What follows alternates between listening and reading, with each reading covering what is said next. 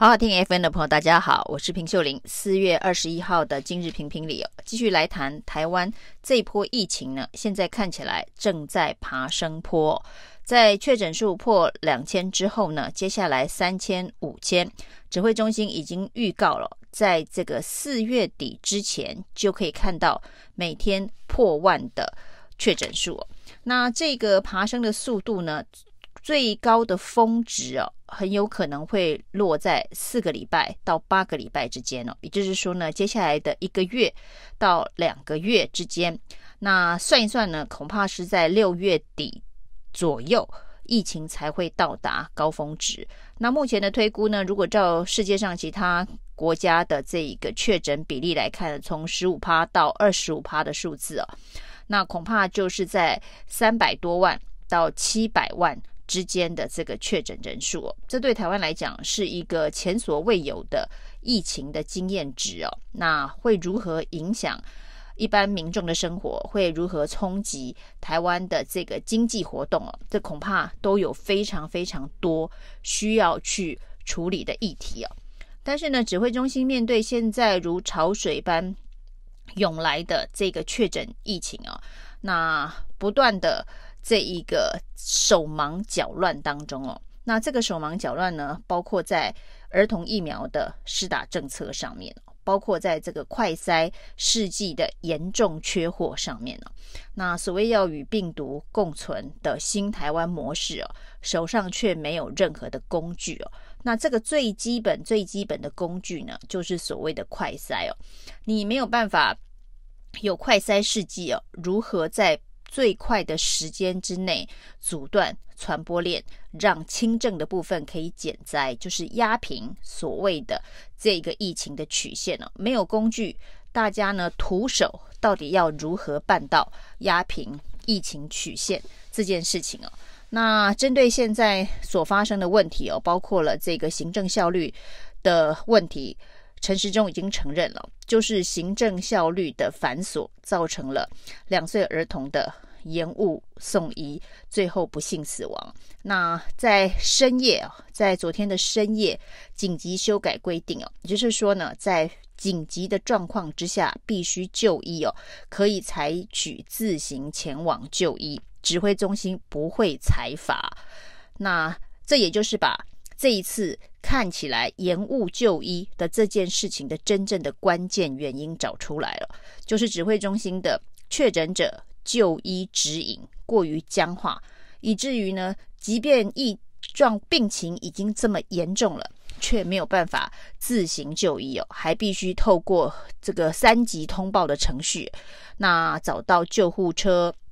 找到医院进行就医评估等等的程序完备之后，才能够启动送医机制哦。假设有延误哦，这就是官僚杀人、机制杀人。那指挥中心呢，愿意第一时间面对这个问题，修改所谓的紧急就医指引哦。那这也算是亡羊补牢，希望接下来不要再发生类似的悲剧哦。那除了这个延误就医的状况哦。在这个确诊数暴增之后冒了出来，另外一个非常重要的问题就是有关于这一个密切者接触，也是居家隔离单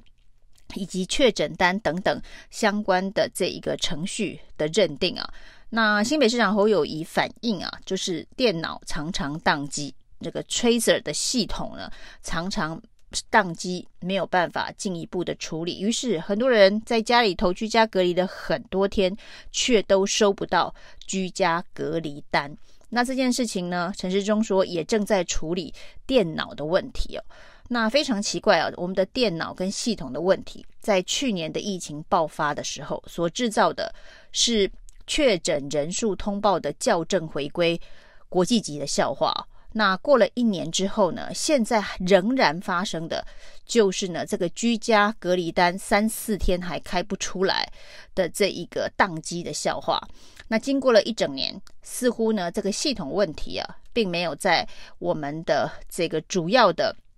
修正当中去完成啊。那看来很多的居家隔离，很多人说呢，已经都居家隔离结束了，还没收到他的居家隔离单哦。这个校正回归的时间，可能是人数更多，这个时间拖得更长哦。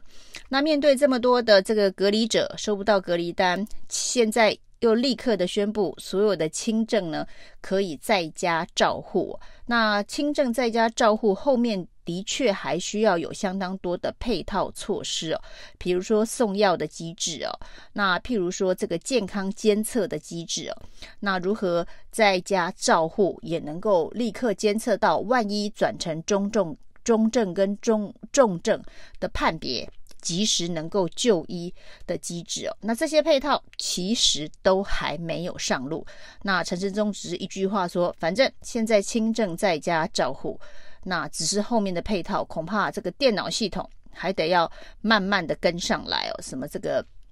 健康交友易的跟药局连线的系统，以及跟这个医院视讯远距的这个诊疗的这个系统哦，大部分人应该都还不知道要如何的执行哦。那于是呢，很多这一个系统。这个呃，气化演练跟不上现实的状况，有一句至理名言呢，就被陈时中发明出来了，叫做“现在必须要自主应变”。当你发现有状况的时候，要自主应变，那就是跟这个有关于延误送医的就医指引放宽电子围篱是一样的，要自己判断。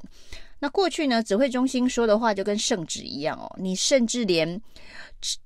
率先的公布今天确诊人数可能破多少人数，这种数据啊，都会被质疑是泄密啊。那动不动呢，就用政风要去办。这个包括了彰化县卫生局局长所采取的一些防疫措施哦，那这个不行，那个不行哦，所有的事情都要以指挥中心说了算，只要稍微有一点逆时钟哦，不是网军出征呢，就是动用政风调查。那个时代呢，现在啊，因为确诊人数疫情大爆发，就陈时中的说法叫做大规模展开，月底可能要破万例这样的状况哦，基本上。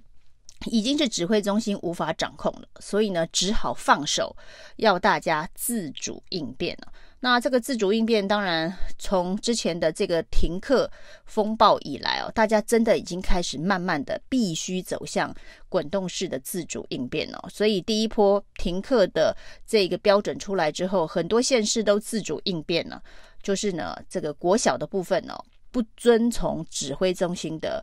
决定。那有打疫苗的国中、高中呢，才 follow 指挥中心的指引。那现在呢，其实已经呃，疫情蔓延到校园的状况，以台北市来讲，台北市长柯文哲。呃，提出的数据就是每十个学生当中已经有一点二个人停课了。那各校的各班的标准其实蛮混乱，所以他已经授权给各个学校自行决定需要的预防性停课，或者是呢，实际因为发生疫情的隔离性停课，就各校有比较大的自主权去决定应该如何推进哦。这个在过去一整年的防疫。指引为最高圣旨的时代是不可能发生的。那自主应变到底会不会比较好？以我们现在这个僵化的指挥系统的指引的方式来看呢，恐怕自主应变比较能够救多一点的人命啊。那另外呢，我们可以看到这个疫苗这件事情，今天也非常的谢谢 ACIP 的专家哦，那基本上是推翻了这个指挥中心原本决定的。这一个 EUA 莫德纳半剂疫苗之后呢，这五到十一岁的儿童哦，那第一剂跟第二剂以二十八天为间隔的方式呢去施打，因为显然这些 ACIP 的专家哦，对于没有儿童 BNT 疫苗这个三分之一 BNT 剂量的疫苗这件事情还是有所疑虑的，所以呢，前一波 ACIP 建议儿童不需要打疫苗，看来。主要的专家意见是因为我们手上根本没有儿童疫苗，你手上根本没有儿童疫苗，你如何建议儿童可以打疫苗？那这一次呢，虽然 ACIP 在疫情已经大爆发，儿童可能会被感染，而且儿童的这个重症率并没有大家所想象的那么低，甚至发生了两岁的儿童不幸死亡的事件之后呢，指挥中心的 ACIP 同意了。可以接种半剂的莫德纳作为儿童疫苗，但是呢，他把间隔期拉长为十二周。那这个十二周的时间，其实就跟青少年呢打这个第一剂跟第二剂 BNT 的间隔时间是一样的。因为原本指挥中心 UA 的建议是二十八天，但是当然是因为时间上面可能来不及啊，因为我们在疫情大爆发之后才考虑让儿童打疫苗。那所以呢，就急就章的说，二十八天就可以打第二剂。但是呢，莫德纳半剂的这个剂量啊，可能真的指挥中心 ACIP 的专家还是觉得有疑虑哦，所以现在把这个间隔拉长为这个十二周，希望呢能够降低这所谓的莫德纳疫苗对于儿童的冲击哦。这显然是一个折中的方案啊。那为什么必须？台湾的儿童要忍受这种折中的方案呢？最简单的就是你没有办法在疫情爆发之前呢，把 BNT 的儿童疫苗买进来，所以呢没有办法在很短的时间之内建立儿童的疫苗防护网。那现在呢，只好用这个半剂的莫德纳，但是又担心副作用引发的这个后续的问题啊，所以。专家们就把时间拉长了，这是一个折中方案哦。像现在最需要值得烦恼的是哦，假设所有的儿童都要打半剂的莫德纳，现在呢？呃，指挥中心也不断的催促成人要打第三剂啊，甚至包括第四剂的规划也已经出来了，包括了高风险族群要打第四剂。那另外呢，这个青少年可以打第三剂，还好这个时间的间隔是定在五个月以后，所以呢还有时间买疫苗。现在的疫苗库存量，如果儿童要打，大呃大家急着要去打第三剂哦，看来不抢是不行了。很快，台湾的疫苗又要见底了，采购在哪里哦？那这个快筛不足的问题呢？蔡英文已经宣布说，对外采购了一亿剂，一亿个，那大家不要太担心哦。那这一个一亿的支票到底能不能够落实哦？其实也很考验呢，我们这次所谓的新台湾模式。能不能够成功哦？因为毕竟快赛国家队是前几天才开始在组织的，那一切都是急救章，跟所谓的超前部署，真的是让大家觉得是天差地远。以上是今天评评理，谢谢收听。